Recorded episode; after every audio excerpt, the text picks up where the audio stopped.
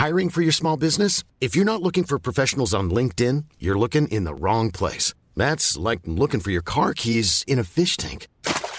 LinkedIn helps you hire professionals you can't find anywhere else, even those who aren't actively searching for a new job but might be open to the perfect role. In a given month, over 70% of LinkedIn users don't even visit other leading job sites. So start looking in the right place. With LinkedIn, you can hire professionals like a professional. Post your free job on linkedin.com slash people today.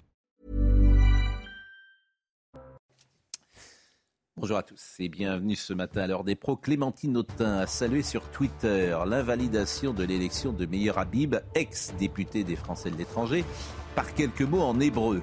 Mazel Tov a t qui signifie bonne chance. Clémentine Autain a donc assigné M. Habib à sa religion, puisque Meyer Habib est de confession juive, en même temps qu'elle essentialisait M. Habib à sa judéité. Je n'ose imaginer la réaction de l'espace médiatique si un député du Rassemblement national ou des Républicains avait tweeté Inch'Allah pour célébrer l'invalidation d'un député de confession musulmane. Je souligne souvent les deux poids, deux mesures qui régissent les commentaires des journalistes, éditorialistes, artistes, intellectuels, etc. Le tweet de Madame Autain était indigne. Elle l'a d'ailleurs retiré. Il fleurait bon l'antisémitisme de Drummond et son journal La Libre Parole. Le tweet était indigne mais aussi stupide. Rassurez-vous, personne ne lui demandera des excuses, des explications ou des comptes. L'espace médiatique pratique le pardon envers la France insoumise. Le pardon est une valeur chrétienne. Père, pardonnez-leur, a dit le Christ sur la croix, car ils ne savent pas ce qu'ils font. Il est 9h. Audrey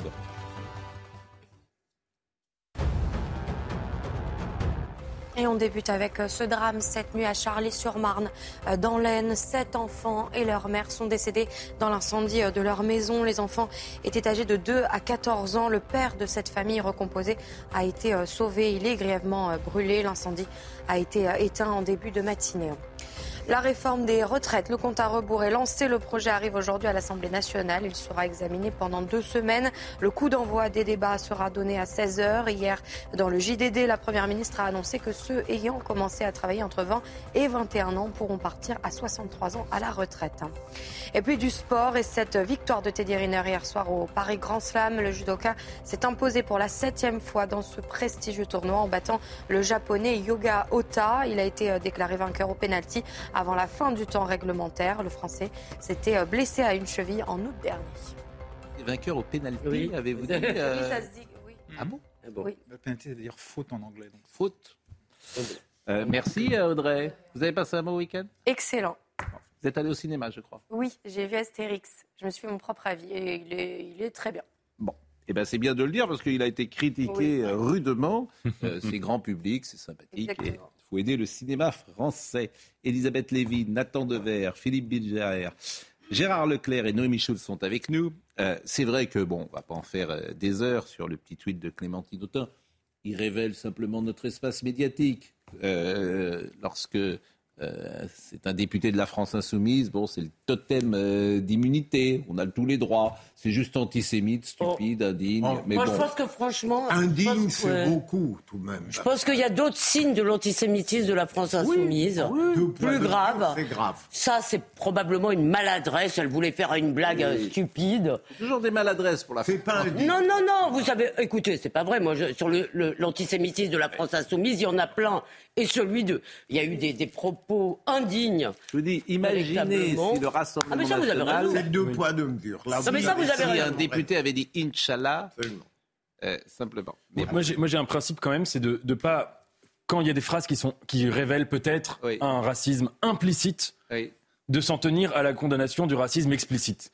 Parce que quand c'est implicite, par définition, on ne sait pas. Mm. Et cela dit, si on parle de Meir Habib, c'est vrai quand même que, sans dire euh, Mazel Tov pour, euh, pour l'annulation de son élection, c'est vrai que le comportement qu'il avait en tant que député de la République était quand même très problématique. Ses proximités avec, euh, avec M. Netanyahou, avec le Likoud, la manière dont il servait un double à l'agenda électoral, euh, la manière dont il hystérisait le débat sur le conflit israélo-palestinien, euh, tout cela, sa, sa, proximité aussi avec, on l'a vu pendant l'élection, ce qui s'est passé, comment il a fait venir voter des gens de manière quand même très très douteuse. Non mais Nathan, tout cela est problématique. Et je rappelle qu'il était français, des, député des Français d'Italie, euh, de Grèce, de Turquie, je crois aussi, de Chypre. Enfin, pas que euh, des Français d'Israël. Non, mais vous mélangez un peu de choses, parce qu'il a le droit d'être proche de Netanyahou, c'est pas votre tasse de thé. non, mais c'est pas la même chose de bourrer les urnes, éventuellement, si c'est vrai, et d'être proche de Netanyahou. C'est embêtant, je trouve, politiquement, qu'il soit probablement le futur ambassadeur euh, il est possiblement le futur ambassadeur d'Israël en France. C'est dans les, il y a une rumeur autour de ça, et ça c'est embêtant pour un député. En tout cas, ce qui est problématique, euh... Elisabeth, c'est pas d'être proche de Netanyahou, c'est quand on est député de la République, mm. ah d'être proche d'un parti politique précis, d'être aussi proche que ça, de participer à des meetings électoraux. Je vous dis qu'il risque d'être ambassadeur. Ben voilà. Bon, euh, il y a un côté tartuffe dans la France insoumise, bien sûr. Et alors, c'est Gérald Darmanin hier qui l'a soulevé euh, lors de l'émission d'RTL, qui a parlé de Jean-Luc Mélenchon qui est juste un des hommes les plus riches des hommes politiques qui n'a jamais été dans le privé depuis 50 euh, ans. Et non, mais c'est vrai. Je veux dire, comment il est devenu riche en fait, il y a des gens qui sont faits pour être militants, et pourquoi pas d'ailleurs, il en faut. Mais ça serait bien de temps en temps qu'ils passent dans le privé. Vous voyez Parce que c'est bien de militer, mais c'est pas mal d'être actif dans le privé, de voir ce qu'il pourrait faire dans une. Mélenchon, il a surtout été longtemps sénateur. Oui. Et c'est vrai que les. Je critique pas forcément, mais c'est vrai que les sénateurs sont bien payés. Il Alors écoutez, écoutez, Gérald Darmanin, puisqu'il lui a mis. Euh, un plomb. voilà, il, lui a mis, il a dit des choses pas euh, vraies. pas gentilles. C'est juste.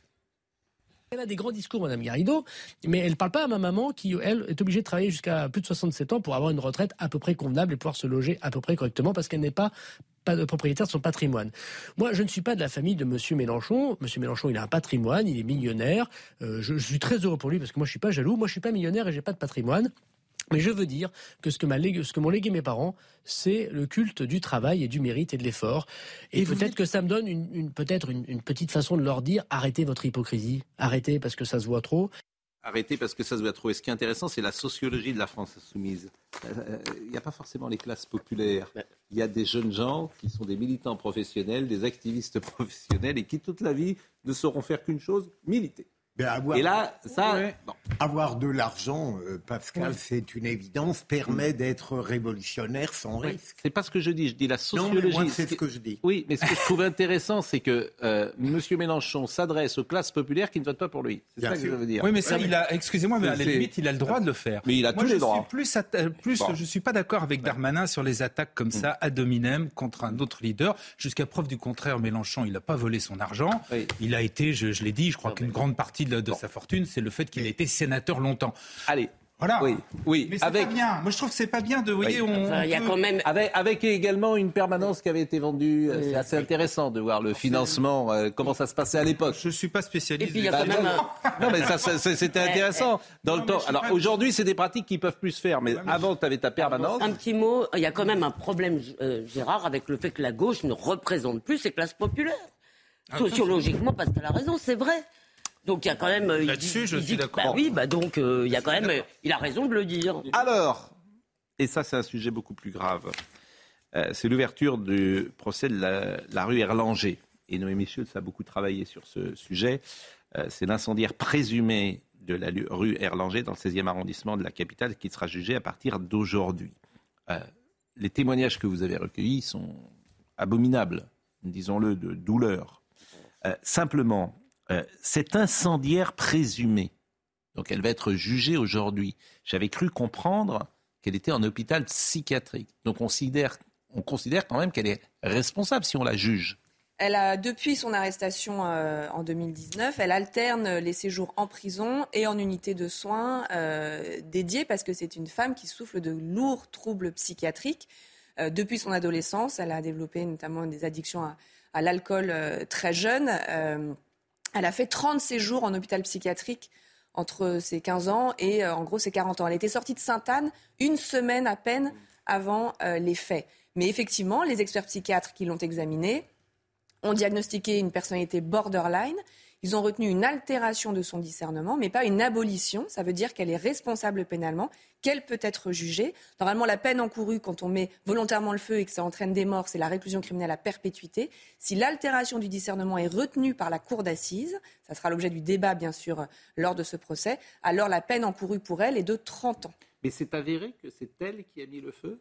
Alors, vous savez, vous, parlez d'incendiaire présumé. Normalement, vous devriez parler de, suspect ou mm. dire l'accusé parce qu'elle est encore à l'heure actuelle présumée innocente. Mais elle a avoué. Mais dans les faits, elle a reconnu. Elle, a, d'abord nié et puis elle a fini par reconnaître les faits. Bon, l'hôpital psychiatrique, euh, c'est quand même très, euh, comment dire, euh, très sécurisé, si j'ose dire. C'est-à-dire que vous ne baladez pas comme ça dans, dans, la nature. Lorsque vous êtes en hôpital psychiatrique, je veux dire, lorsque vous êtes condamné euh, à, résidence dans un hôpital psychiatrique. C'est important de le dire. Le HSA, c'est des unités dédiées aux, aux, aux, malades et donc c'est pas, c'est pas, elle va pas retourner à Saint-Anne. elle avait pu être hospitalisée avant. Ils font pas ce qu'ils veulent. Vraiment, il y a, il y a une contrainte très forte que les gens parfois, voilà. Exactement, c'est plus confortable d'être hospitalisé que d'être mm. incarcéré. C'est loin d'être le cas. Bon, alors vous avez rencontré une victime, Claire, qui était présente, et puis euh, il y a un témoignage qui est très, très abominable de la mère d'une victime qui s'appelle Pascal. Je vous propose d'abord d'écouter euh, Claire qui euh, raconte comment elle a été piégée. Suite à l'incendie, évidemment, je me suis sentie piégée au huitième étage et j'étais vraiment piégée. Et du coup, je ne peux plus travailler dans des étages élevés, euh, dans des petits espaces en étage élevé avec beaucoup de monde autour de moi. Donc euh, oui, les syndromes post-traumatiques euh, font qu'aujourd'hui, j'ai une vie qui a complètement changé. Je, n'aime pas être trop au contact des autres. Je ne vais pas dans les cinémas, jamais. Je ne vais pas dans les salles de concert. J'ai fait deux concerts depuis, en quatre ans. Et à chaque fois, c'est une épreuve. Mais voilà, je n'aime pas le monde, je prends pas les transports en commun, ni le métro, ni le bus, ni le train, ni euh, voilà. Je, je, fuis tout ça. Tous les endroits euh, voilà, qui sont euh, enfermés, assez exigus, et, dès qu'il y a du monde, je, je fuis. Voilà, c'est de l'évitement, quoi. Alors, elle va raconter ce qui s'est passé ce soir-là, et évidemment, à chaque fois qu'on entend ces, ces témoignages, on se dit qu'est-ce que nous aurions fait nous-mêmes si nous étions le prisonnier euh, des flammes. Et elle dit qu'elle ne va pas prendre son téléphone. Euh, c'est-à-dire qu'elle va tenter de s'échapper, mais elle ne veut joindre personne. Et en fait, ce qu'on comprend, c'est qu'elle elle veut mourir sans parler à personne. Exactement. Pour qu'on comprenne bien, elle est réveillée. il, est minuit et demi à peu près quand le, quand le mm. feu se déclenche. C'est la sonnerie de l'alarme de son détecteur de fumée qui va la, la réveiller. Elle ouvre la porte. Elle, il y a tellement de fumée déjà dans la cage d'escalier qu'elle comprend qu'elle ne peut pas s'enfuir elle ne peut pas prendre les escaliers, elle est au huitième étage et effectivement, elle se réfugie sur son balcon. Et elle dit qu'elle ne veut pas prendre son téléphone. Pourquoi? Pour ne pas inquiéter euh, sa mère ou son père et de ne pas leur faire vivre ça. Euh, je trouve que ce témoignage, alors euh, tant mieux, elle s'en est sortie d'ailleurs, mais c'est bouleversant d'entendre ça. Écoutez cette jeune femme. Si je décide de ne pas prendre mon téléphone, c'est vraiment sciemment, quoi. Consciemment, je décide de ne pas le prendre. Parce que je, je sais que je ne vais pas m'en sortir. Je me dis à l'étage où je suis, euh, j'ai peu de chance, quoi. Donc euh, je veux pas, euh, je veux pas mourir avec ma maman parce que c'est ma maman que j'aurais appelée. je veux pas mourir au bout du fil avec elle, lui faire subir ça. Je veux pas appeler les pompiers, je veux pas qu'on me déconcentre. Je veux gérer ça toute seule, en fait. Pour moi, il ne faut suivre que son instinct de survie quand on est dans un incendie, seul, sans aucune aide, et on sait qu'on n'aura pas d'aide vu la situation de l'immeuble. Donc il n'y a que l'instinct de survie. Es tout seul avec toi-même et c'est à toi de te débrouiller. Et après, il y a le facteur chance aussi un petit peu. Est-ce qu'on est bien placé? Est-ce qu'on a un balcon? Est-ce que. Oui, il y a un facteur chance. Il y a un facteur chance aussi. Alors, c'est une question récurrente qu'on pose aux victimes. Qu'est-ce que vous attendez euh, de ce procès? Et elle dit J'ai hâte et peur. J'ai autant hâte que peur. Alors, je crois que j'en ai vraiment besoin. J'ai besoin de comprendre. J'ai besoin euh, de comprendre sa personnalité. J'ai besoin de tout savoir. Je veux tout comprendre, tout savoir. Je veux négliger aucun détail pour ensuite fermer une page définitivement. Ça ne veut pas dire que je vais oublier. On n'oubliera jamais euh, ce qui s'est passé. C'est pas possible. Mais en tout cas, je veux vraiment tout savoir pour, ne pas dans dix ans me retourner et me dire Ah, si j'avais su, j'aurais posé cette question. Ah, si, ah bah, je serais peut-être moins tourmentée si j'avais su ça avant. voilà, je veux vraiment. Je sais que ça va être dur pour moi de tout encaisser, de tout entendre, de tout savoir, mais c'est pour mieux redémarrer derrière et enfin m'autoriser à commencer une nouvelle vie. Toutes les victimes disent toujours la même chose, Philippe oui, C'est une sorte de catharsis. Je veux dire, je la trouve euh, remarquablement intelligente et courageuse. Euh, j'aime beaucoup l'expression j'ai hâte, bien sûr, toute victime, toute euh, a envie de, voir arriver un procès rapidement, mais j'aime j'aime beaucoup, si j'ose dire, le terme peur, parce qu'elle perçoit, elle, contrairement à tant d'autres victimes, que malgré ce qu'elle attend du procès, elle ne l'aura pas forcément. C'est incroyable de voir à quel point les victimes attendent tout du procès et comme naturellement, tout le temps, elles sont déçues parce que même le procès le plus exemplaire ne donne pas toutes les réponses. Euh, cette jeune femme sera présente, j'imagine, tous les jours. Le procès va durer combien de temps Le procès va durer trois semaines. Donc, elle, a quitté Paris. Elle s'est installée à Orléans. On, l'avait entendu euh, vendredi euh, mm. dans un petit immeuble. Elle, a loué pour trois semaines une chambre à Paris pour pouvoir assister à, tout le procès. je vous en prie. Pour suivre ce qu'a dit Philippe, je pense que malheureusement, elle n'aura sans doute pas toutes les réponses parce qu'il y a un cas Là, c'est un cas un peu particulier dans la mesure où c'est quelqu'un qui a des problèmes euh, psychiatriques. Et donc, il n'y a pas une rationalité totale. Hein. Je parle sous votre contrôle, mais en principe, un procès, c'est ça, c'est qu'on essaye de comprendre complètement ce qui s'est passé, quelles étaient les motivations de, euh, du tueur, de l'assassin, ce que vous voulez, enfin celui qui est euh, devant la justice. Là, quand vous êtes devant un cas psychiatrique, par définition, vous n'êtes pas sûr de tout comprendre. Et cette jeune femme sera là, elle sera à l'audience, bien sûr, la jeune femme qui est présumée. Euh, B sera présente, bien sûr effectivement, elle il y a une On est sûr qu'elle sera présente, par exemple. Bah, son avocat, en tout cas, avec qui j'ai pu m'entretenir, n'a pas dit qu'elle ne, serait pas là. il, dit qu'elle va tenter de s'expliquer. Elle avait quand même dit, elle met le feu. Pourquoi est-ce qu'elle met le feu? Elle se dispute avec un de son voisin de palier. Et ce voisin de palier, il est pompier de profession ils se disputent, euh, c'est on est un soir, et, euh, il y a de la musique trop fort, il lui demande de baisser la musique, elle s'énerve. Bon. Et elle, elle va dire, elle, elle, prend des papiers, du bois et elle met le feu à sa porte en lui disant Toi qui aimes les flammes, ça va te faire tout drôle quand tout va exploser. Moi, personnellement, je me casse. Et elle prend un sac dans lequel elle met des affaires et elle s'en va. Donc il y a effectivement sans doute peut-être une part de délire dans, ce qu'elle fait. Elle ne mesure peut-être pas les conséquences de son acte, mais il y a quand même le fait qu'elle sait que, c'est un pompier, qu'il aime les flammes et que donc c'est ça qu'elle va faire pour essayer de, autre, de Autre témoignage que vous avez recueilli, et ce témoignage est bouleversant puisque cette jeune femme, cette femme s'appelle Pascal, et euh, elle parle de, de la mort de sa, de sa fille Adèle. et Adèle, et au-delà de la mort d'un enfant, euh, les circonstances de la mort de cet enfant, effectivement, euh, font que la vie est un enfer, puisqu'elle n'y arrive pas d'ailleurs à, ce qui est particulièrement terrible dans cette affaire, c'est qu'elle elle va être au téléphone avec Adèle, qui elle aussi est au huitième étage, qui elle aussi est réveillée par l'alarme incendie, mais la porte, sa porte est déjà en feu. Elle appelle sa mère. Sa mère lui dit j'appelle les pompiers. Et là, il y a une conversation tripartite. Un pompier, Adèle et sa mère qui vont passer 50 minutes au téléphone. Elle est au huitième étage. Sa mère lui dit monte sur le toit.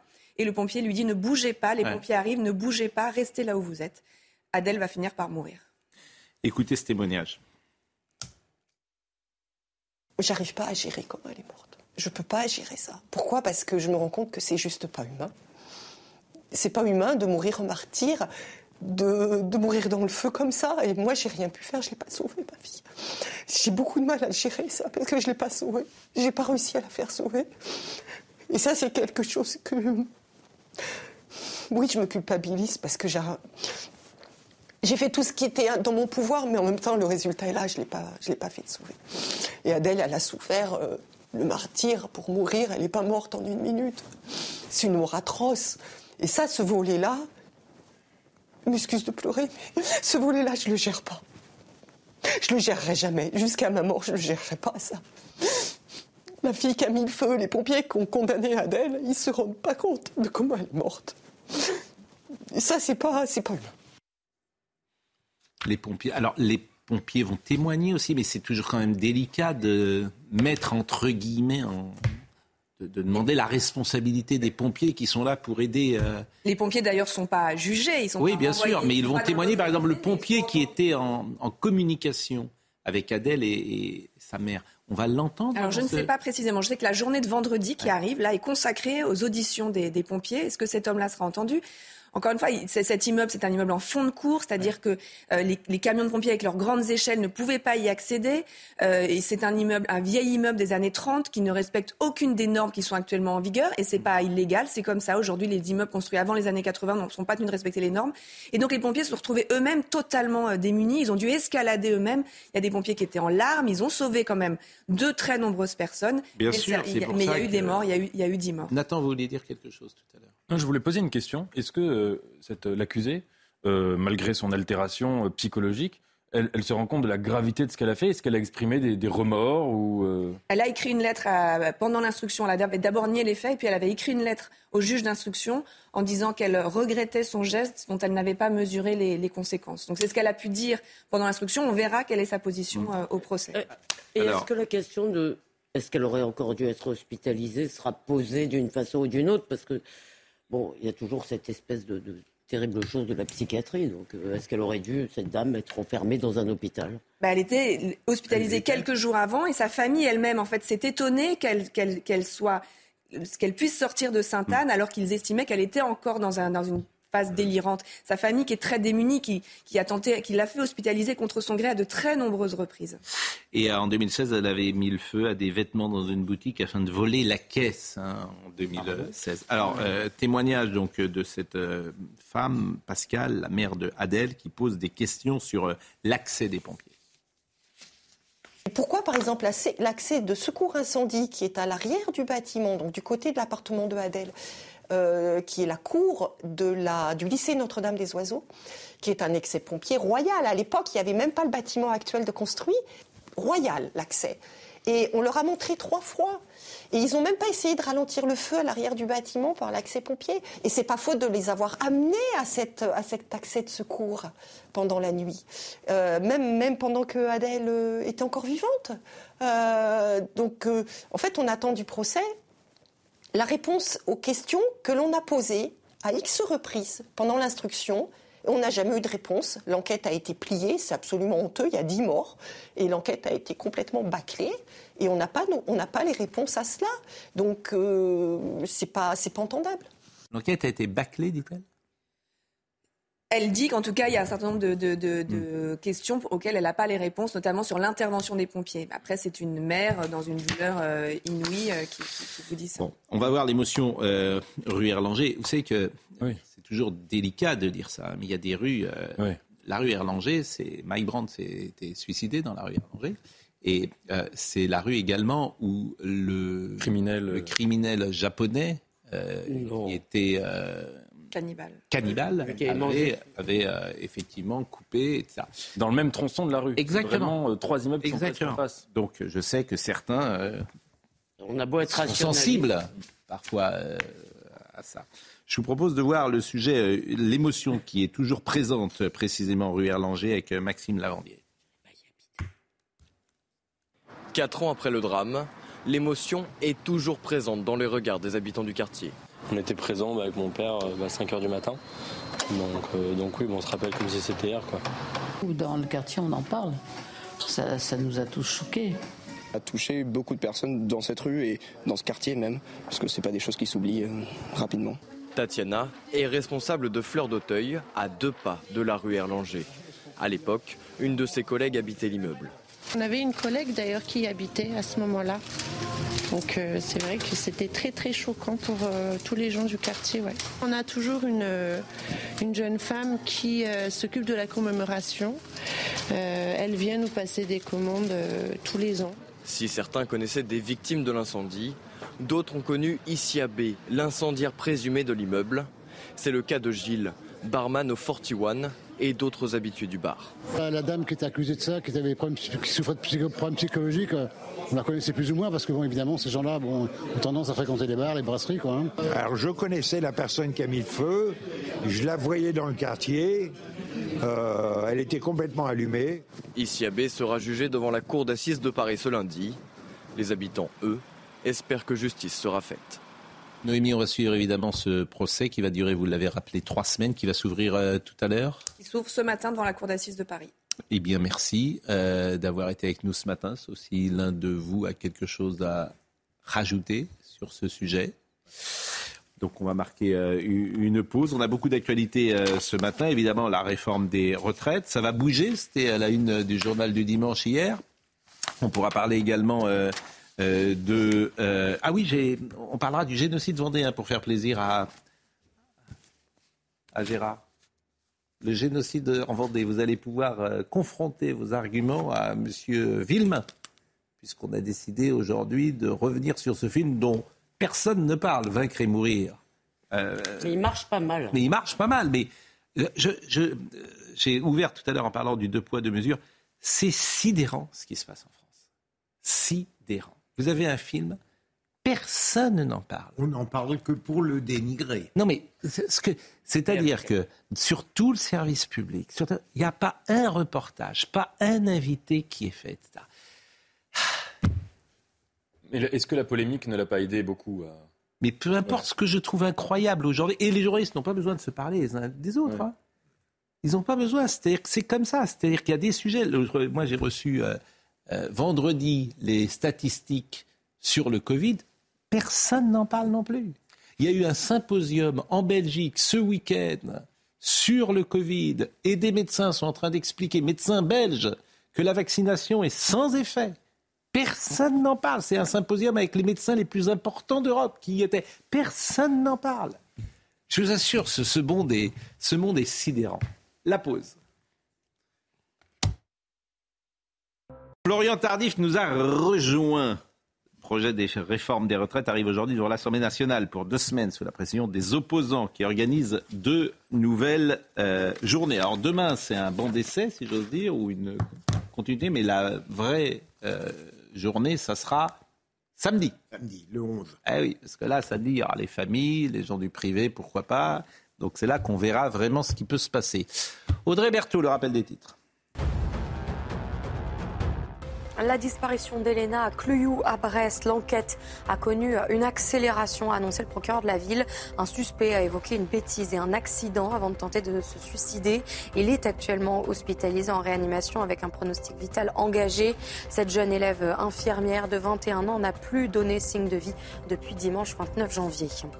La France va bloquer l'accès aux sites pornographiques pour les mineurs. Le ministre chargé euh, du numérique a annoncé un nouveau dispositif hier dans le Parisien.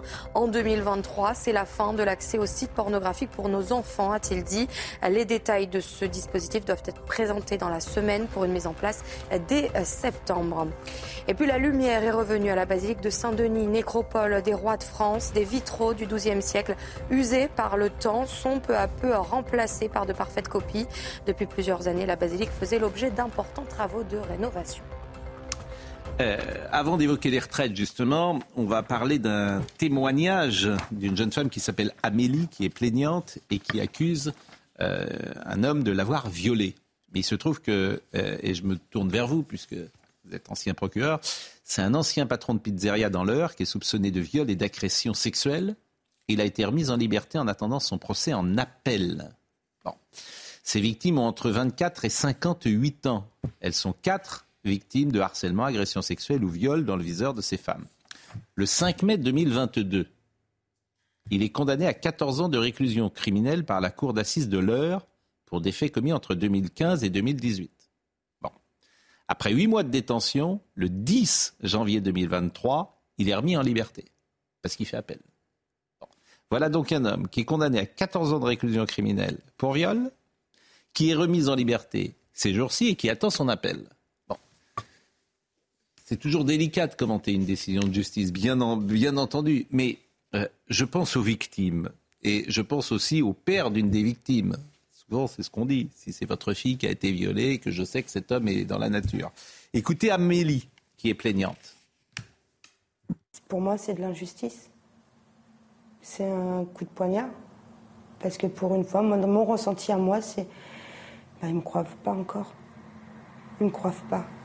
Et non, il nous a tellement fait du mal à nous quatre. Il y en avait quand même une de 19 ans quand même, dans les faits. Et là, maintenant, j'ai 40 ans et je vis pas comme une femme normale. J'en dors presque plus, je reste même plus chez moi. J'ai même plus envie de, rester chez moi quand même. Il habite pas loin. je peux le rencontrer partout. Bon, deuxième témoignage. Hein. Je rappelle, il y avait quatre victimes hein, harcèlement, agression sexuelle, viol, entre 24 et 58 ans. Je rappelle, il a été condamné en première instance à 14 ans. Euh, deuxième témoignage d'Amélie qui trouve que cette situation est impensable. Pour moi, c'était impensable qu'il ressorte. On l'a fait ressortir. Et je me dis, là, je me pose la question est-ce que la justice est pour les victimes ou pour le coupable? Et j'ai tellement peur qu'il qui ressortent. définitivement, parce que nous, on peut rien faire après. Lui peut faire, mais nous, non. Qui a pris la parole, c'est une décision de la Cour de cassation, manifestement. Le premier choc qu'il y a eu pour euh, ces victimes, c'est effectivement euh, d'apprendre que la Cour de cassation avait euh, cassé un arrêt de la Chambre d'instruction de, Rouen qui avait rejeté la demande de mise en liberté. De telle sorte que le dossier est revenu devant la Chambre d'instruction de Caen. Et là, on a eu effectivement une décision qui a été un deuxième choc pour les victimes, car la personne, l'employeur, s'est retrouvé en liberté sous un simple contrôle judiciaire, au-delà même de ce qu'avait demandé euh, l'avocat de, cet employeur, euh, de telle sorte qu'aujourd'hui, eh bien, j'ai une cliente notamment hein, qui a eu, euh, qui a été reconnue comme victime, encore une fois judiciairement, pour des faits particulièrement graves, notamment de viol, et qui peut se retrouver jour au lendemain au gré d'un supermarché pour faire ses courses en présence de la personne qui était elle reconnue comme étant coupable. Alors, j'ai connu, euh, Pascal, dans de rares affaires criminelles, des mises en liberté de ce type avant le passage en appel. En ce qui me concerne, je trouve ça absurde. Euh, d'abord parce qu'on peut craindre euh, un défaut de représentation en justice. L'accusé qui a été condamné en première instance peut naturellement disparaître parce qu'il a peur de l'appel. Et deuxième élément surtout, lorsqu'on met en liberté avant l'appel, ça peut induire une sorte de mensuétude de la part du futur jury en disant voilà un accusé qui a été condamné par exemple à 14 ans qui se retrouve en liberté. Par conséquent, c'est peut-être moins grave. Une instance a déjà jugé qu'on pouvait le remettre en liberté. Donc je trouve ces euh, mises en liberté tout à fait légales, entendons-nous, totalement absurde par ailleurs parce qu'il faut attendre le procès. Il arrive vite dans les cours d'assises de province et je trouve ça aberrant. Ce qui est intéressant, c'est qu'au même moment, je ne sais pas si vous avez dû voir l'affaire dans Valeurs Actuelles, euh, qui parle d'un juge qui est pour, enfin, poursuivi mmh. pas en justice, mais qui est un peu, euh, disons, persécuté à la fois par Libération, par le syndicat de la magistrature, parce qu'il est trop dur, parce que lui ne remet pas en liberté, justement, euh, quand il était JLD, je crois, hein, il était mm. juge de la liberté et des détentions, et quand quelqu'un était condamné en première instance, il ne le remettait pas en liberté. Eh bien, il y a une espèce... Lisez l'article dans Valeurs Actuelles, c'est de Charlotte.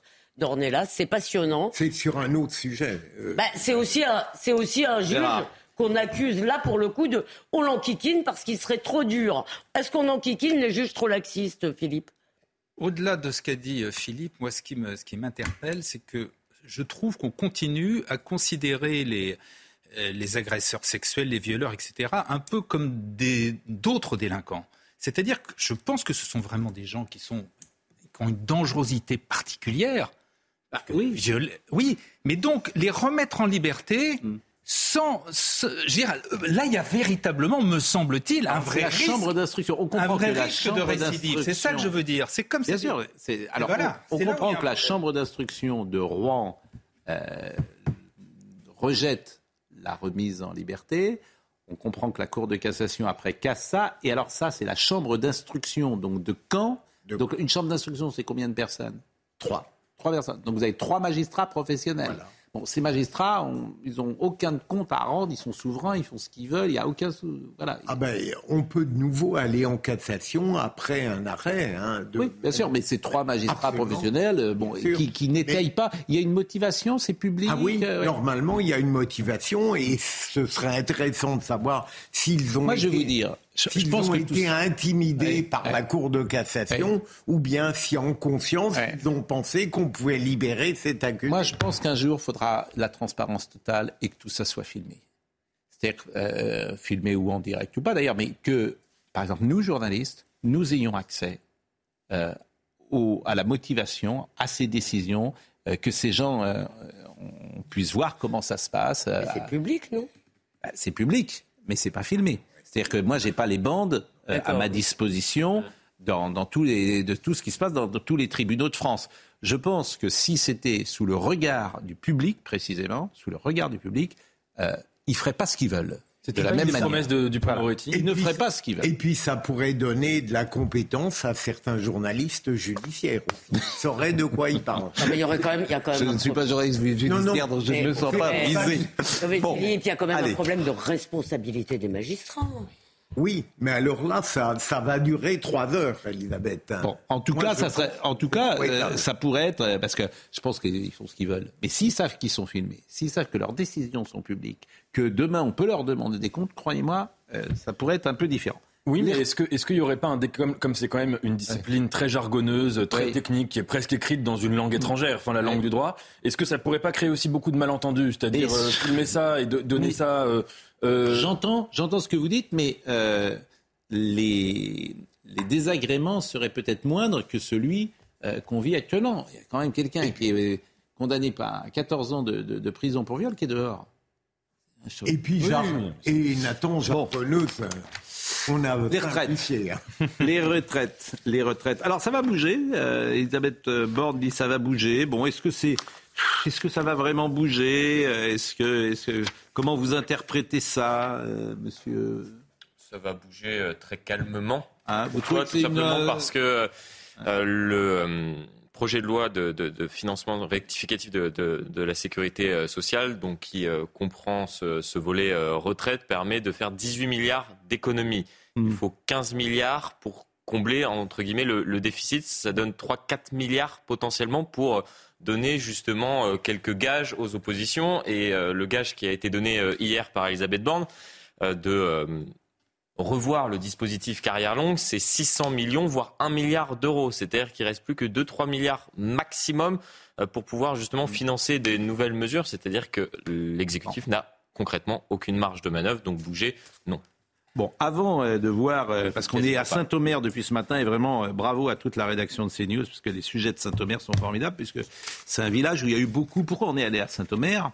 Parce qu'il y a eu beaucoup de manifestants dans la ville, comme il n'y avait jamais eu. Et c'est vrai que les villes moyennes ont fortement manifesté. Énormément. Moyenne, vous allez... ville, il y a Périgueux, c'était, il y a des chiffres. Périgueux, c'est plus, plus important peut-être. Mais proportionnellement, par exemple, la, la, population qui a manifesté dans, dans, les rues était particulièrement impressionnante, et notamment dans les petites villes et, et villes moyennes. Et donc, on va avoir des reportages sur Saint-Omer, et notamment des métiers pénibles. Mais juste avant ça, parce que ce serait peut-être le, le nerf de la guerre, si j'ose dire, c'est que euh, le tissu industriel européen, on ne va pas montrer euh, tout de suite le, le, petit diagramme que je veux, que je veux vous proposer.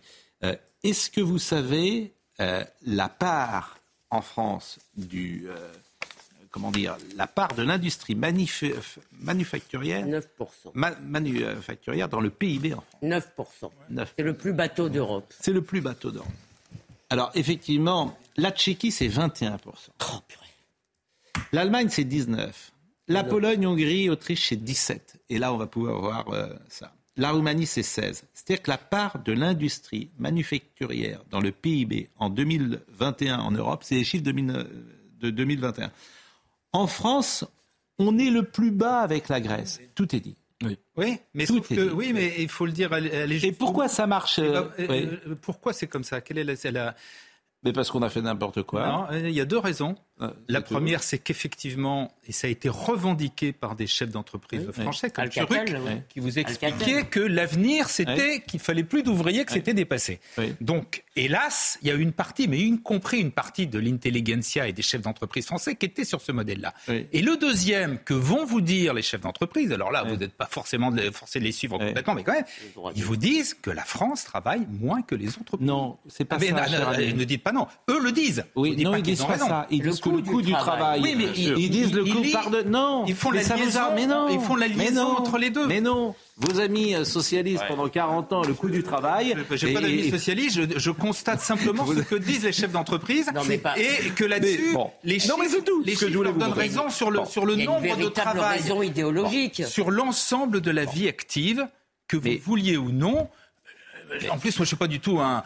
C'est des faits. Les Français mais, travaillent moins. Mais l'autre fait, cher Gérard, c'est que le coût du travail est plus cher en France qu'ailleurs. Mais, mais c'est beaucoup plus important. Mais l'un va avec l'autre Non, oui. Ah bah si. L'un va en grande partie avec l'autre. Moi, il y a un troisième bah oui, qui est la si politique payez, monétaire. Si vous, des, si vous partez en retraite plus tôt. Bon vous payez des pensions plus tôt. Enfin, tout ça, c'est tout ça, c'est. Écoutez, je pense que les charges. Ça se tient. La France, les, en fait, les dépenses sociales de la France réclament des recettes euh, en permanence plus importantes qui pèsent sur le coût du travail. T'as pas besoin d'avoir fait et ceux qui aujourd'hui, ceux qui aujourd'hui refusent qu'on le, que l'on, qu'on le repousse l'âge de la retraite disent il faut des cotisations et des impôts supplémentaires. Donc, on irait encore avec un peu plus d'impôts et un peu plus de cotisations sociales. C'est une position qui se défend. Il y a des L'Allemagne, très 19. Simplement, ça pose un problème. L'Allemagne, c'est 19 euh, Ça, c'est vraiment un chiffre que j'ai trouvé intéressant. Et alors, c'est un, un, tweet d'Éric Anso. Je cite quand même mes sources. Éric Anso, et il a dit la dégringolade française illustrée par un chiffre très parlant, 9%. C'est désormais la part de l'industrie. Rendez-nous d'urgence Napoléon III, De Gaulle ou Pompidou? A-t-il dit. Donc, euh, il n'y a qu'un seul pays qui arrive à réindustrialiser visiblement en fonction de ce graphique, mm. c'est la Pologne. Parce que tous les pays européens, nous sommes le, pire élève, mais tous mm. les pays européens voient leur part d'industrie manufacturière. Saint-Omer. Saint-Omer, s'il vous plaît. Saint-Omer, avançons. Saint-Omer. Euh, voyons, euh, toutes les équipes de CNews sont à Saint-Omer pour voir ce qui s'y passe. Et voyez les sujets de Solène Boulan et notamment euh, la difficulté des métiers pénibles. Paul Lefebvre a 34 ans. Artisan carleur, il se rend aujourd'hui chez un particulier. Bah là, il y a 25 sacs dans le camion, donc il y a 750 kilos à peu près. Ces 750 kilos, Paul va devoir les porter à la force de ses bras pour que son chantier puisse avancer. Entre ces différents chantiers, Paul travaille entre 55 et 60 heures par semaine, 6 jours sur 7.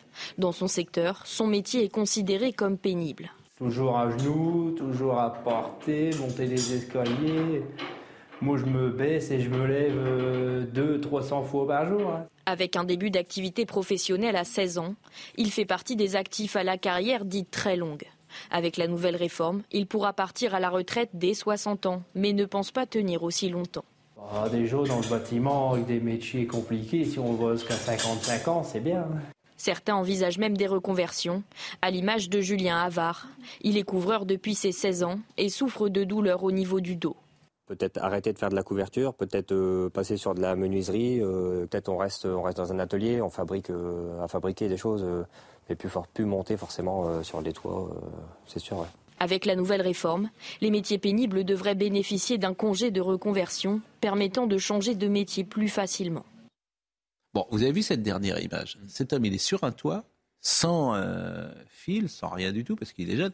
Enfin, vous ne savez pas faire travailler ces gens-là jusqu'à 65 ans quand même. C'est c'est du bon sens. Hein. Bah, c'est, du bon sens. Dans le froid l'hiver et en plein cagnard l'été. Non, mais c'est même, c'est même très dangereux. Je veux dire, vous avez vu comment il est Est-ce qu'on peut envisager, par exemple, que des gens, d'abord, il doit y avoir des mesures pour des, des carrières pénibles, mais est-ce qu'il est possible aussi que des gens ensuite changent, par exemple, dans leur entreprise. Ils peuvent s'occuper de l'administration, de la facturation? Ah. Je ne comprends pas pourquoi vous considérez qu'à partir de 60 ans, on est épuisé, fatigué, mort. Je veux dire, si on vit jusqu'à 85 ans, on n'est pas, pas mort de fatigue à 60 ans, c'est pas vrai. Ben, cet homme-là, si.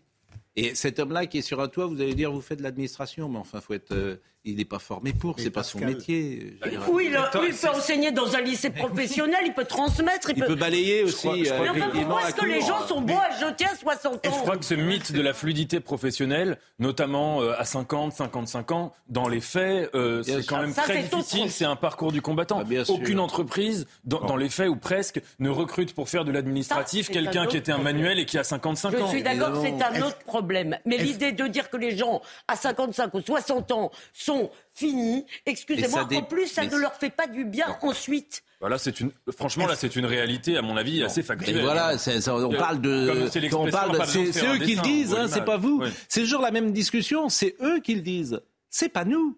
Alors, il a intervenu tout à l'heure dans la matinale de Romain Desarbres et il a été assez virulent parce que lui, il ne, ah comment dire, il ne défile pas. Euh, bon, alors c'est un propos peut-être euh, qu'il faut prendre euh, avec distance, mais c'est assez intéressant ce qu'il a dit ce carleur. Écoutez-le. Porte énormément de poids tous les jours, des positions très mal pour le dos, et je suis remonté pour la, la, réforme de la retraite à 64 ans, car c'est des métiers que si on va jusque 50 ans, on s'en sort bien. Moi j'ai compté, je porte entre 6 000 et 8 000 tonnes de, matériaux, de colle, de carrelage par an plutôt, pas par jour. Et je suis remonté contre ça. Je pense que la réforme des retraites, ça devrait être euh, plus allégé pour les artisans, les métiers pénibles. Et on devrait mettre un peu plus les gens en durée plus longue de travail pour les métiers beaucoup plus faciles. Ah oui, c'est-à-dire que, euh, par euh, exemple, vous qui êtes carleur, vous partiriez, allez, à, vous, vous, êtes prêt à partir à quel âge, vous, à la retraite? Bah, si on va jusqu'à 55, euh, c'est bien, maxi 57 ou 58. Moi, j'ai 34 ans, je suis déjà pris d'une sciatique. partent à 55 ans, et ceux qui ont un travail plus facile partent à 70 alors bah ouais, tant qu'à faire, parce que moi je vois à chaque fois les manifestations, les manifestations à la télé, euh, c'est que des gens qui ont tous les avantages. C'est ceux qui partent à 60 ans, voire même moins. Quand on voit la SNCF, ils partent à 55 ans, on voit tous les métiers tranquilles, la DDE et j'en passe. Ça, c'est tous des gens qui peuvent travailler jusqu'à 60, 68, 70 ans facile. Vous voyez, pourquoi on est allé à Saint-Omer? Parce que ce qu'il dit là, euh, mais évidemment, une très grande majorité de gens pensent précisément ce qu'il dit. Alors comment faire des retraites à la carte? Comment faire que euh, le magistrat part à 65 ans et que le carleur part à 52 bah Avec la pénibilité c'est ce monsieur qui devrait faire la réforme des retraites. Hein c'est à lui qu'on devrait confier euh, cette réforme. Mais Parce que ce qu'il dit est en effet une évidence absolue. Mais bien sûr. Je, je cite mon cas. moi, j'ai largement le temps d'y penser. Mais moi, si on me dit, tu ne prendras même jamais de retraite dans ta vie, tu travailles jusqu'à 90 ou 95 ans, pour écrire des livres, pour enseigner, c'est quelque chose qui ne, qui ne me poserait absolument aucun problème et je signe immédiatement. En, donc, le progrès social qu'on devrait envisager, c'est d'individuer notre rapport à la retraite et évidemment de considérer que pour des métiers comme lui, euh, ce qu'il faut absolument, c'est des réformes qui doivent au contraire diminuer le temps de travail. C'est le sens de l'histoire. Est-ce qu'on peut d'abord, il faut aussi, même pour ces métiers-là, je vous signale que beaucoup de médecins le constatent, quand les gens prennent leur retraite, ça n'est pas le début d'une nouvelle vie merveilleuse, c'est souvent aussi le début d'un déclin. N'oubliez pas cela. Donc, mais par ailleurs, par ailleurs, là où il a raison, je suis tout à fait d'accord sur la question de la pénibilité, qui manifeste aujourd'hui? Qui est dans la rue aujourd'hui? C'est pas lui. Les commerçants, Alexis Vallée, voyez ce sujet. Ils sont cavistes, fromagers, épiciers ou maraîchers. Tous s'interrogent sur leur avenir, notamment sur leur retraite. Philippe Ducrot est épicier depuis 33 ans. Si la réforme entrait en vigueur, il ne se sentirait pas capable de travailler deux ans de plus. Oui, je suis pressé d'être, euh, d'arriver à la retraite pour pouvoir profiter un petit peu de, bah, de mes petits-enfants, d'aller en vacances avec eux. À quelques mètres de là, Vincent Boudry termine sa mise en place. Même s'il a commencé à travailler à 16 ans, cela ne le dérangerait pas de travailler plus longtemps, car son métier, c'est sa passion. Moi, personnellement, pas du tout. Des fois, j'ai plus de mal à faire du bricolage chez moi. C'est plus une contrainte que de venir travailler, donc euh, ça, dépend. C'est vraiment en fonction de si on aime ou on n'aime pas. Allez-y, messieurs, dames, goûtez pour le plaisir. Comme chaque matin sur la place du marché, la fromagère Elsa Vandomel tient son stand. Entre les changements de travail et les grossesses, sa carrière hachée se terminera donc à 64 ans si la réforme est adoptée. Cette réforme, je trouve que c'est inadmissible, c'est pas normal. Travailler jusqu'à 64 ans, ben, je demande à monsieur notre gouvernement ben, qui fait notre métier et il comprendra peut-être que ça c'est pas facile tous les jours. Face aux contestations, Elisabeth Borne a annoncé que le gouvernement allait bouger sur sa réforme des retraites. Vraiment bravo à toute la rédaction, je le répète, de, de CNews, parce que ces témoignages sont tellement éclairants et ils nous montrent tout simplement qu'il faut tout changer de logiciel. C'est-à-dire que les technos aujourd'hui sont incapables de prendre en compte la demande des uns et des autres. Bien sûr que c'est compliqué, mais en fait, il faut faire des réformes à la carte sur la retraite. Vous ne trouvez pas, Pascal, qu'au-delà du caractère objectivement pénible de certains métiers, hmm. Euh, les interrogations que la pénibilité suscite montrent qu'au fond, c'est le travail lui-même qui peut-être aujourd'hui est perçu comme pénible. Est-ce que, est que vous n'avez pas bah l'impression Non, je pense que les carleurs, la semaine dernière, moi j'avais un, un, carleur qui, disait j'aime mon métier. Oui, j'entends bien. Et il les aime, mais il les aime. Juste... Il y a un moment où la... ça devient tellement dur que tu ne peux plus le faire et tu ne peux plus l'aimer. Voilà ce que j'entends. vous n'avez pas le sentiment que ce débat qui dure sur les retraites a mis en, a mis en problématique chez des militants, oui, chez des intellectuels, oui, qui ont envie de rien foutre. Non, non. Pardonnez-moi de le dire comme ça, oui, effectivement, j'en entends quelques-uns, mais pas ces gens-là, ah, pas les artisans. Mais je ne parle pas. Mais j'entends effectivement des gens qui ont vraiment envie de rien faire dans la vie. Ça, j'ai bien compris. Mais Pascal, cela, c'est un métier intrinsèquement pénible. Je suis Mais eux, ils ont envie de bosser. Mais les autres, ils ont envie que d'une chose, c'est de militer. Oui. Philippe, c'est pas ce que dit l'enquête de Montaigne qui est sortie aujourd'hui. L'enquête de, il y a une enquête de, l'Institut Montaigne qui dit que deux tiers des Français, comment non, mais deux tiers des Français aiment leur boulot. Mais bien Donc, sûr. Euh, il faut arrêter, il faut arrêter, si vous voulez, de, reprendre le discours de, Sandrine Rousseau comme c'était une vérité révélée. Un tiers, c'est pas rien. Allez, on va marquer une pause et on va parler euh, alors de ce film euh, ah. qui est vraiment ostracisé. Vaincre ou mourir, euh, qui, personne n'en parle. Mais euh, comme on a eu un petit débat avec Gérard Leclerc le jour sur le génocide de Vendée et le terme génocide, ben, on va faire un petit focus. Mais oui, parce que en fait, le génocide, le mot est de 1944, donc euh, il ne pouvait pas exister, bien sûr, à l'époque. On parlait de populicide. Populicide. Voilà. Mais là encore, ce qui, est, ce qui est sidérant avec ce film, c'est que vous ne, vous ne l'entendez même pas son nom, quoi. C'est le blackout. Donc, je vous ai dit, Il y a eu quatre pages dans l'IB pour le descendre. La pause. Jacques Villemain, génocide en Vendée. Bonjour, vous êtes diplomate et juriste. Vous avez travaillé pendant plusieurs années sur les questions de justice et de droit pénal international et sur la guerre de Vendée. Vous êtes l'auteur des de ce livre aux éditions euh, du CERF, je crois, éditions du CERF. Et effectivement, vous nous direz euh, peut-être euh, ce que vous pensez de ce qui s'est passé en Vendée. Si on peut-on parler, vous l'utilisez le mot génocide, et on pourra avoir cette discussion notamment avec Gérard, historien de formation également, et qui contestait cette définition. À 10h02, Audrey Berthaud. Aujourd'hui s'ouvre le procès de l'incendie de la rue Erlanger à Paris. Ce drame avait fait 10 euh, morts dans la nuit du 4 au 5 février 2019. L'incendiaire présumé sera jugé devant la cour d'assises de Paris. Cette femme, âgée d'une quarantaine d'années et atteinte d'importants troubles psychiatriques, est suspectée d'avoir mis le feu au deuxième étage de son immeuble après un différend avec un voisin. Un deuxième ballon survole l'Amérique latine. Pékin a confirmé qu'il est d'origine chinoise. Samedi, l'armée américaine a abattu un premier ballon chinois qui survolait depuis plusieurs jours les États-Unis ce qui a gravement affecté et endommagé les relations entre Pékin et Washington. C'est ce qu'a dit cette nuit la vice-ministre des Affaires étrangères chinoise. Enfin, on termine avec Beyoncé qui devient l'artiste la plus couronnée de tous les temps aux Grammy Awards. Elle a remporté quatre nouveaux trophées hier, ce qui porte son total à 32, mais le prix suprême du meilleur album lui a échappé au profit de la pop star britannique Harry Styles. Beyoncé qui sera en concert au Stade de France le 26 mai prochain. On continuera à parler des retraites, on parlera, je l'espère, aussi de Sandrine Rousseau, on aura encore un reportage à Saint-Omer, et puis on parlera des déménageurs avec vous euh, et de ce qu'il faudrait faire.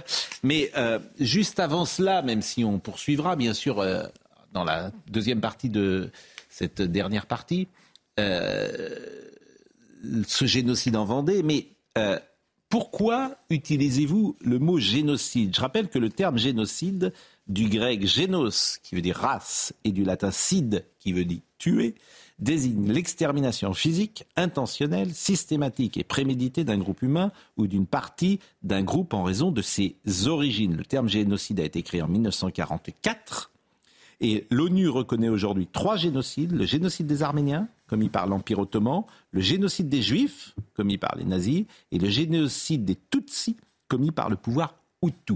Pourquoi vous utilisez le mot génocide il y a, d'autres génocides reconnus, y compris par les tribunaux de l'ONU. Vous n'avez pas mentionné Srebrenica. Srebrenica a été qualifié de crime de génocide par le tribunal pénal international pour l'ex-Yougoslavie, qui est un organe subsidiaire du Conseil de sécurité de l'ONU. Et puis il y a d'autres. Euh, le Cambodge. Alors le Cambodge, ce sont des tribunaux pénaux euh, semi-internationaux, mm. également à moitié ONU et à moitié cambodgiens. Et également, il y a deux génocides pourquoi utilisez-vous le mot génocide pour la Vendée? Le mot n'existait pas à l'époque. Et qu'est-ce qui euh, vous permet de le dire? Alors, génocide, effectivement, est le nom d'une infraction pénale, et ça n'est même que ça. Et par conséquent, le point de savoir si tel fait constitue un génocide est une opération de qualification juridique bien connue de tous les magistrats. Vous avez un élément matériel, un élément intentionnel. Et donc, il faut voir si les faits tels qu'ils sont établis par les historiens s'encadrent dans l'élément matériel et si mm. l'intention pénale euh, mm. qui euh, caractérise cette infraction est également euh, établie. Mm. Et dans ce livre que vous avez montré, j'ai deux fortes parties, une sur l'élément matériel, une sur l'élément intentionnel, pour expliquer que les faits s'encadrent bien, l'élément matériel est là et l'intention y est aussi. L'intention, c'est les discours de la Convention L'intention, c'est de massacrer les gens, non pas pour ce qu'ils ont fait, mais pour ce qu'ils sont. Et le fait est que la Convention a souhaité éradiquer ce qu'elle appelle la Vendée, qui est un, groupe humain, euh, selon la ça tout à fait dans la, jurisprudence hmm. internationale, un groupe stable et permanent. Euh, que ce groupe n'ait pas d'existence objective n'a absolument aucune importance. Je le dis parce que j'ai entendu M. Leclerc euh, sortir cet argument lors d'une précédente émission. En matière de crimes de haine, euh, ce qui compte, c'est la haine. Qu'elle soit rationalisée dans le cadre d'une idéologie ou non, n'a aucune importance. L'important, c'est que le persécuteur ait une idée précise du groupe qu'il persécute. Mais Gérard disait par exemple, euh, la Roche-sur-Yon était républicaine. Ah oui, non mais.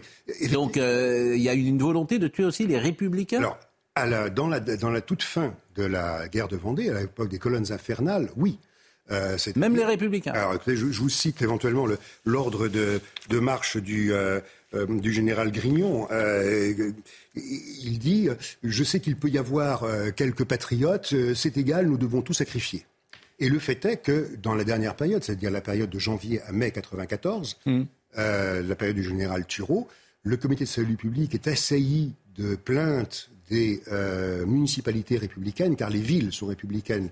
La Vendée insurgée, c'est essentiellement la Vendée rurale, en dehors des villes. Donc le comité de salut public est assailli de plaintes de républicains qui disent mais pourquoi on nous massacre?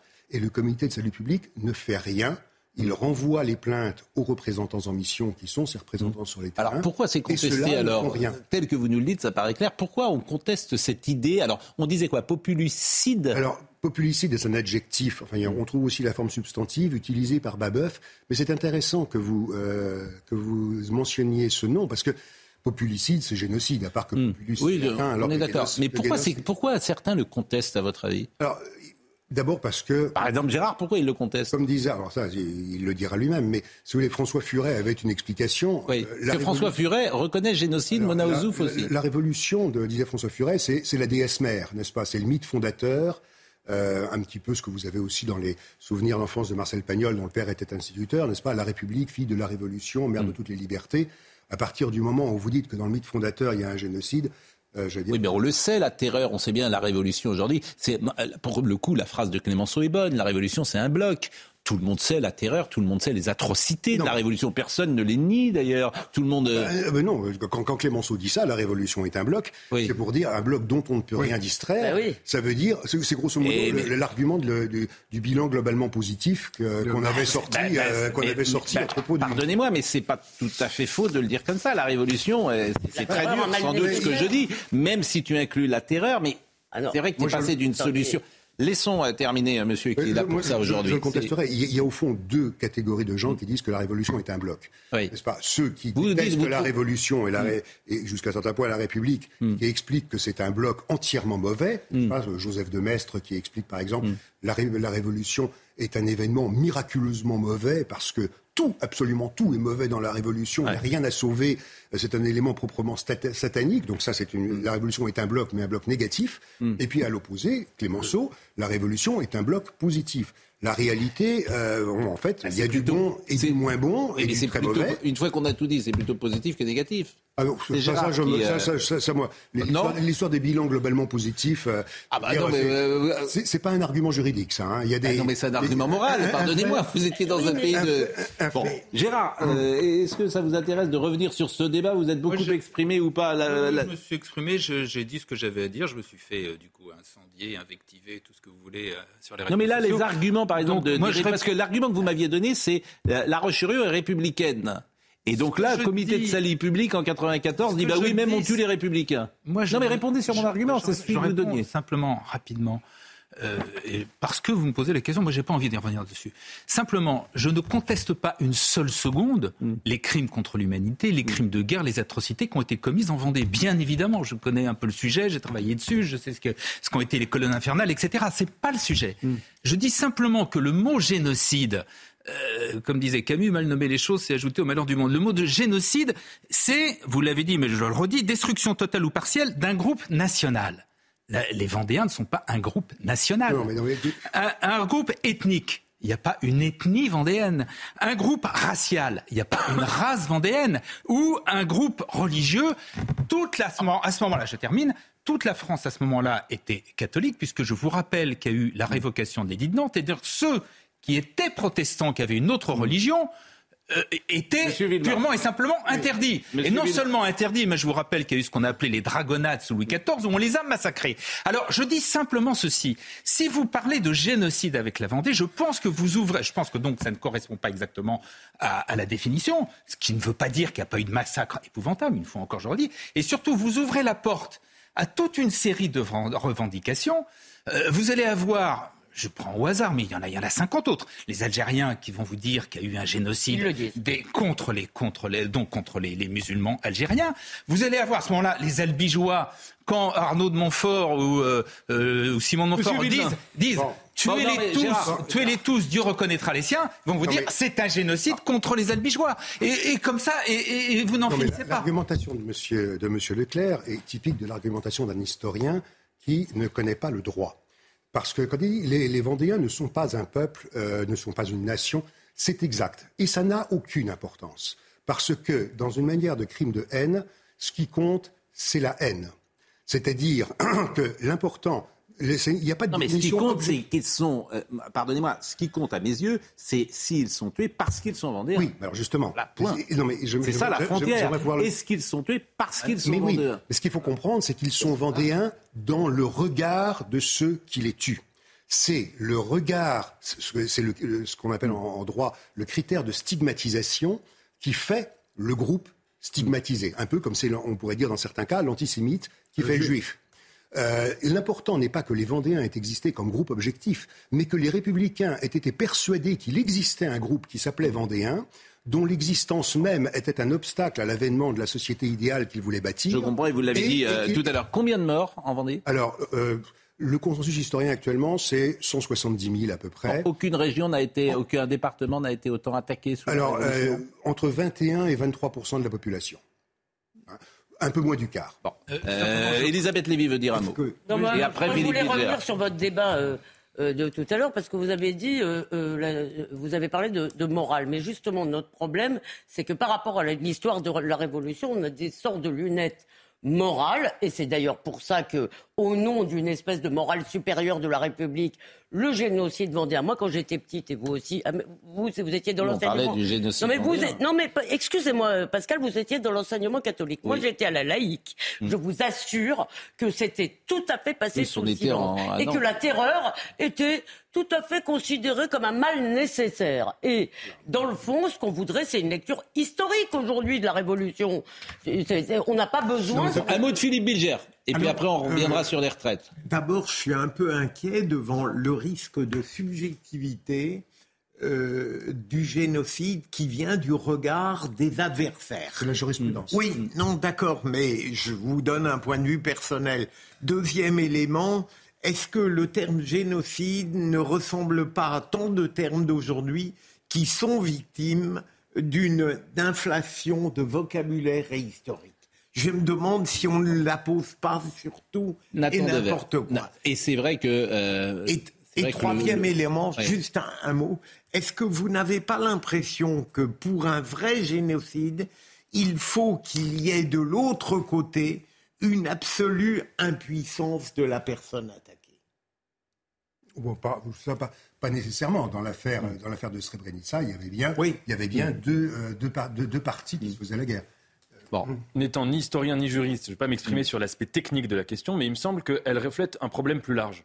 C'est que quand on se demande est-ce qu'il y a eu des génocides pendant la Révolution française, mm. en gros, la question qu'il y a derrière, c'est est-ce qu'il y a une continuité ou une rupture entre le totalitarisme du XXe siècle et l'esprit des Lumières du XVIIIe siècle? C'est-à-dire que ce qu'on a observé au XXe siècle, c'était une barbarie. Donc, beaucoup de gens ont dit que c'était le contraire des, Lumières et que c'était la mm. destruction de l'esprit des Lumières. Mais quand on observe la singularité de cette, barbarie totalitaire, mm. c'était une barbarie rationnelle et rationalisée. Et peut-être qu'il y a une continuité profonde, souterraine, entre ce qui s'appelait Lumière au XVIIIe mm. siècle et ce qui, justement, au XXe siècle, a été de l'obscurantisme. Je crois, je crois que c'est vraiment très important ce que vous venez de dire, parce qu'effectivement, que ce soit d'ailleurs sous la Révolution française ou plus tard sous la Révolution bolchevique, il y a cette idée qu'on va faire advenir une société idéale dans laquelle le mal aura disparu, et puis ça ne marche pas. Alors là, on a deux solutions. Ou bien on reconnaît que l'idéologie est peut-être fautive euh, ou qu'on est trop impatient. Ou on va plus loin. Ou bien on dit que ça, ne marche pas parce qu'il y a des méchants qui s'y opposent. Bien sûr, mais c'est toujours les mêmes. Euh, vous avez il faut éradiquer les méchants. Il y aura toujours des gens pour croire qu'on fait pousser les fleurs en tirant dessus. Et, euh, évidemment, à la fin, à la bon, ce que je vous propose, on reviendra tout à l'heure. Ce qui est vrai, c'est que le mot génocide est tellement, comment dire, lié à la mort des Juifs euh, et à l'extermination euh, par les nazis que on a sans doute, et moi le premier, du mal à le mettre sur un autre crime en plus qui euh, a plus de deux siècles, en l'occurrence les Vendéens. Là-dessus, je peux entendre les arguments de, de Gérard Leclerc. Il me semble, est-ce qu'il y avait dans la Convention le même désir de tuer les Vendéens parce qu'ils étaient Vendéens, même pour des raisons, j'ai envie de dire, de, racisme, qu'il y avait dans euh, les, chez les nazis cette volonté d'exterminer tout un peuple parce, pour ce qu'il représentait, je n'en suis pas sûr. L'impression, attendez, l'impression que j'ai, c'est qu'on voulait tuer la Vendée parce que la Vendée était rebelle. Et catholique. Ah, ah, oui, non, mais Elle était rebelle et qu'il fallait, fallait, la faire disparaître de la carte. Vous voyez Non, non, rebelle, bon. Alors que, les, alors que les juifs, alors que les juifs, je vous rappelle, euh, avec euh, Hitler, n'était pas en guerre, me semble-t-il, contre Hitler. Donc c'est quand même assez différent. Non. Il me semble, hein, j'avance. C'est du, comparatisme historique. Je réfléchis en même temps que je parle, ou le contraire. Le comparatisme historique est parfaitement légitime. C'est d'ailleurs sur une base de comparatisme historique que Renal Secher, qui du coup a été euh, interdit de séjour à l'université pour le reste de sa carrière, avait euh, publié sa thèse de doctorat sous la conduite de Pierre Chaunu, qui n'était pas non plus un historien du dimanche. Euh, Parce qu'il n'y a pas parfois un sous-texte, avouons-le, chez ces, chez, ces historiens. Alors ça, le texte n'est jamais innocent. Mais de l'autre côté, non plus. Oui, je suis d'accord. Mais euh, je, répète, les, les, les, les Juifs en, en, dans les années 30 ne sont pas, euh, comment dire, en guerre contre le nazisme. Les Vendéens sont en guerre contre le pouvoir central. C'est quand même pas la même chose. Les Vendéens résistent au fait qu'on les prive de ce qui faisait leur sociabilité, c'est-à-dire leur curé et le notable, local auquel ils tenaient. Hmm. Donc en fait, ils se battent pour leur mode de vie. Mais que la Convention l'ait voulu, dire Barrère à la tribune de la... ça, on l'a dit. Parle d'une population parricide et coupable, hmm. la population entière du pays est en révolte. Et donc le problème, c'est la population. Oui, non, mais on, l'a dit. Alors, à, ceci près que quand il parle de ça, et même quand il parle des brigands, c'est le mot qui est employé, comme vous le savez, il parle des brigands vendéens, comme d'ailleurs à d'autres moments il a parlé des brigands euh, bretons ou, euh, ou normands. Les, les, guerres de Vendée ne se, ne se déroulent pas uniquement en Vendée. Il y a toute une partie de la Vendée qui est républicaine. Et à l'inverse, une bonne partie euh, des, des, des, guerres vendéennes se passe non, pas, pas en Bretagne, c'est encore autre chose, c'est la chonnerie, mais se passe dans le Maine-et-Loire dans les Mauges, dans le Maine-et-Loire, et se passe dans les Deux-Sèvres. C'est la Vendée Donc, le mot génocide, il date de quand donc, le mot bien que le mot vendéen. pour la Vendée, c'est Pierre Chenu qui. Euh... Euh, bon, on l'avait utilisé dans les années 50 et 60. Mais c'est Pierre Chenu en 1989, je crois, à la Sorbonne. Pierre Chenu a, soutenu la thèse, a soutenu la thèse dès le début. C'était le directeur de thèse de Reynald Secher. D'accord. Euh, Donc c'est assez récent, hein, le mot Voilà. C'est, bon, en tout cas, ça n'empêche pas que Vaincre ou mourir est un bon film en tout cas un film à voir. Ça n'empêche pas qu'il est complètement blacklisté par tout le, monde entier, parce que quoi, le monde entier, la France, tous les médias n'en parlent pas, sauf pour en dire du mal. Et ça, euh, ça ne cesse de. Euh, non, ça ne me surprend pas d'ailleurs. Mais ça marche pas si mal. Oui, bien sûr que ça marche pas si mal, mais, mais ce film n'a pas, le droit. Et vous verrez que ceux qui ont joué dans ce film, euh, ils auront parfois du mal. Alors revenons à Saint-Omer et aux, retraites. Et là encore, ce serait bien. Vous pensez qu'il nous écoute le matin ou pas? Oui. Si on faisait un système de bon sens que je vous soumets. Tu n'as pas besoin d'avoir fait l'ENA. Euh, on va compter en trimestres. Et les trimestres que tu auras fait dans le métier dans lequel tu euh, seras engagé. Donc si c'est un trimestre euh, bah, pénible, eh bien ça comptera pour un trimestre pénible. Et puis si c'est un trimestre pour une profession qui ne l'est pas, ça comptera pour un bon. Et puis on va fixer le nombre d'années de cotisation pour chaque métier. Par exemple, le carleur, on va se mettre ensemble et puis on va dire, bah, le carleur, c'est 35 ans. Euh, Nathan Dever, c'est 80 ans parce qu'il est écrivain, il n'a rien à faire, c'est pas pénible. Bon, et puis le journaliste, c'est c'est compliqué de mettre ça en place, une forme de retraite à la carte. On l'a vu lors, de, lors du quinquennat précédent. Bah oui.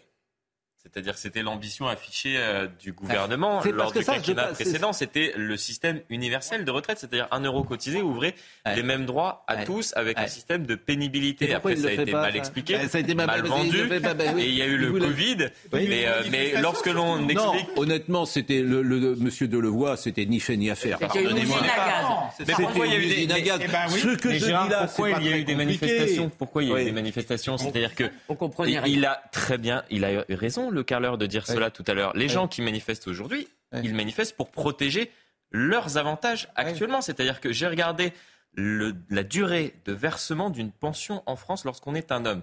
Si on appartient à n'importe quelle catégorie socioprofessionnelle, c'est 20 ans. Lorsqu'on est à la SNCF, c'est 27 ans. Lorsqu'on est à la RATP, c'est quasiment 27 ans. Lorsqu'on travaille dans euh, l'énergie, c'est quasiment en 26 de la retraite. En moyenne, le temps de la retraite. Alors Saint-Omer, on a vu euh, un sujet avec un carleur, on a vu des commerçants, et là on va voir euh, un métier qui se pratique beaucoup dans le Nord et qui est sur l'eau. Vous voyez le sujet de Kinson. Olivier Picandard fait la même traversée depuis 30 ans. Batelier de père en fils depuis trois générations, Olivier a commencé à travailler à l'âge de 20 ans. Alors le marais, c'est 3700 hectares. En parallèle, il est également restaurateur. Avec la réforme, il devrait partir à la retraite à l'âge de 63 ans. 13 ans encore à tenir. Un métier patient parfois éprouvant, même s'il refuse de parler de pénibilité. On est saisonnier, donc on travaille du, du 15 mars au 31 octobre, 7 sur 7 tous les jours dimanche, jour férié, 7 sur 7. Ce marais créé par l'homme au Moyen Âge s'étend sur 700 km de rivière. Une région très fertile. Alexandre Bédag est lui aussi un travailleur du marais. Il est maraîcher, propriétaire d'une entreprise familiale. Il y a des côtés euh, négatifs au niveau euh, de la pénibilité physique, je dirais. On verra bien comment on sera à cet âge-là. Comme Olivier, Alexandre ne se sent pas concerné par la réforme des retraites. Lui, qui au quotidien se sent privilégié d'exercer à son compte un métier passion. Voilà ce qu'on pouvait dire sur euh, notre focus Saint-Omer. Il y a Olivier D'Artigol que je salue qui me dit quand tu expliques la euh, retraite à point, on comprend. Quand Emmanuel Macron et les petits Ogoumkri ont essayé, ça a été une catastrophe. Mais c'est vrai que... comprenez rien. Pourtant, c'est facile. Mais c'est pas très compliqué de dire ça quand même, cher Gérard. Et puis après, ceux qui changeront euh, de. je suis plutôt partisan de retraite à points. Je, je remarque ah simplement, parce que vous, parce qu'on oublie tout dans la société, c'est extraordinaire, qu'en 2019, c'était extrêmement. Il y avait une très violente opposition contre cette réforme, y compris, je me souviens, sur ce plateau, des gens, par exemple, de l'ordre des avocats, etc., qui ont dit surtout, on ne touche pas à ma caisse de retraite. À partir du moment où chacun dit on ne touche pas à ma caisse de retraite, vous ne pouvez pas faire un système par points. Un régime spécial, les avocats, autre chose, terme autonome. Et eh ben voilà. Autre chose. Bon alors là, c'est aujourd'hui que ça. Ça démarre cet après-midi à 16h. Et ça dure combien de temps les débats? Jusqu'au à l'Assemblée nationale. Enfin, c'est un, un, petit peu complexe. C'est 11 jours, euh, puisqu'ils euh, engagent le texte grâce à un euh, projet de loi de financement rectificatif de la sécurité sociale qui limite le temps de débat à l'Assemblée nationale. C'est-à-dire que euh, ils n'ont que 11 jours pour débattre sur ce texte, et à, partir du moment où le temps est dépassé, ils passent directement au Sénat sans être votés à l'Assemblée nationale. C'est-à-dire que le texte pourrait ne pas être voté à l'Assemblée nationale ni au Sénat et les dispositifs pourraient quand même rentrer en vigueur via ordonnance grâce à ce dispositif-là. C'est promulgué sans être voté. C'est-à-dire qu'effectivement, toutes les dispositions Mais qu'est-ce dans la loi. Ça sera voté ou pas? Ben, Le temps de débat. En fonction des amendements déposés. Et il y en a 70 000 abonnements. Il y en a 20 000. 20 000. Ah bon 20 000. Mais 20 000, et on ne va pas faire 20 000 en. Ah ben non, c'est pas possible. Donc ça ne sera pas voté. Donc ça ne sera pas voté. Ah ben faut nous le dire. Ah bah c'est ce que j'essaie de dire. Euh, non, vous dites ça sera peut-être pas voté. Ah bah, Donc ça ne sera pas voté. Non, ça sera pas voté. Non, ça ne sera pas voté. Il y aura pas Dans 11 jours, les 11 jours ne servent à rien. Après, ce qui c'est bien la, alors, la démocratie représentative. Il y a l'Assemblée nationale. Après, ça passe au Sénat. après, il y a ce qu'on appelle une commission mixte paritaire où les députés et les sénateurs peuvent s'entendre et ensuite il peut y avoir un. Dans l'actu également, et ça, je trouve que c'est formidable parce que c'est vraiment c'est un scandale en fait ce qui se passe à Europe Écologie Les Verts. La cellule d'Europe Écologie Les Verts consacrée aux violences sexistes et sexuelles, a décidé de clore le dossier Julien Bayou, accusé par euh, son ex-compagne de violences psychologiques faute d'avoir pu mener à bien son enquête. Ça a été annoncé le 1er février. Le Parti écologiste dans un communiqué. Personne n'en parle. C'est-à-dire que le 19 septembre 2022, sur le plateau de C'est à vous, Sandrine Rousseau avait déclaré que Julien Bayou avait eu un comportement de nature à briser la santé morale des femmes. L'ancien patron des Verts a de son côté toujours nié les accusations. Elle avait dit ceci, Sandrine Rousseau. J'ai reçu chez moi longuement une ex-compagne de Julien Bayou qui a refusé de témoigner. Hein, euh, donc, elle n'a pas manifestement mis en cause M. Bayou. Elle était dans un état très déprimé, elle était très mal. Elle a d'ailleurs fait une tentative de suicide quelques semaines après. Je pense qu'il a des comportements de nature à briser la santé morale des femmes. Elles sont manifestement plusieurs. Moi, je n'ai entendu qu'un seul témoignage. Une enquête journalistique semble être en cours. Bon, la cellule, je le répète, a décidé de clore le dossier. Il n'y a rien contre M. Bayou. Rien. Donc, moi, je serais M. Bayou. Je porterai plainte contre Sandrine Rousseau pour dénonciation calomnieuse. Oui, mais alors, il y, a, pardon, il y a encore pire. Parce que Julien Bayou, que j'ai essayé de contacter, pour le, parce que je trouve que ça prouve que ce nouveau féminisme est un totalitarisme et condamne sans preuve. Il, euh, je veux dire, il y a eu des papiers, des papiers dans la presse, il y en a eu 150, il y a une cellule d'ex et de militantes qui se montaient le bourrichon entre elles en disant il m'a dit ci, il m'a dit ça. Pas une plainte. J'ai essayé de contacter Julien Bayou. Et la preuve que c'est un totalitarisme, c'est qu'il ne veut pas faire du tort au parti parce qu'il m'a répondu mmh. qu'il ne voulait pas euh, nuire au féminisme.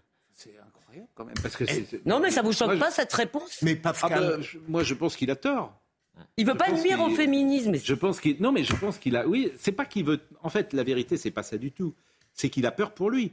C'est-à-dire que c'est ça le totalitarisme, c'est que si il attaque Sandrine Rousseau, dès qu'il prendra la parole, il y aura autour de lui des jeunes gens, des jeunes femmes en l'occurrence, qui viendront contester ce qu'il dit. Il a peur. Il a la trouille. Eh bien, s'il a la trouille, il ne faut pas qu'il fasse de politique. Et puis, je suis désolé de vous le dire. Et puis, Quand tu as peur, tu fais autre chose. Et Pascal, est-ce que véritablement le communiqué dit que Julien Bayou n'a rien fait? Ou bah. est-ce que ça ne signifie pas que dans le doute, il vaut mieux laisser tomber? Mais ils ont pas enquêté. Mais peut-être a décidé de clore le dossier. Euh, je veux dire, euh, oui, faute d'avoir pu mener à bien son enquête. C'est un cas de. Mais parce que par exemple, la, mais ça veut dire très sadique comme mais la, la, la, compagne de Julien Bayou. n'a pas parlé. Elle, elle n'a rien à dire. Elle ne reproche rien manifestement à M. Bayou. C'est moi qui me retrouve en train de défendre M. Bayou. Mais tout le monde devrait faire ce que je fais là ce matin. C'est pas du tout l'affaire Katnas, par exemple. Ah ben, l'affaire Katnas, il a reconnu. Oui, oui. Donc c'est. Et, Madame Rousseau. En fait, Madame Rousseau, il y a un mobile. Elle voulait prendre le parti. Elle attaque Bayou, elle n'a pas eu le parti, c'est Madame Tondelier. C'est ça le mobile. Oui, oui. Et personne ne dit rien. Et la Ligue du LOL, c'est pareil ce week-end. La, commission sur la Ligue du LOL hmm. a conclu par rien du ah tout. Il y a eu des licenciements, des 50 000 articles. Pareil. Je veux dire, il n'y a rien. Nathan Devers. Non, il y, a une, question, à mon avis, qui se pose. C'est, parce que là, c'était une commission interne, hein, on est d'accord euh, Oui, bien sûr. Moi, je me demande s'il ne faudrait pas que tous les partis politiques se rassemblent. Oh. Euh, pour réfléchir à comment ils traitent ce sujet ensemble et qui fixent une procédure unique en fonction des partis. Je m'explique.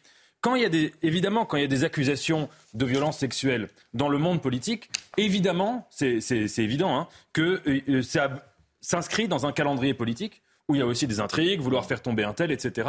On l'a vu par exemple quand euh, à LFI on appelait euh, à la démission de M. Abad avant l'affaire Katnins, après l'affaire Katnins ils auraient peut-être pas appelé comme ça en ces termes, etc.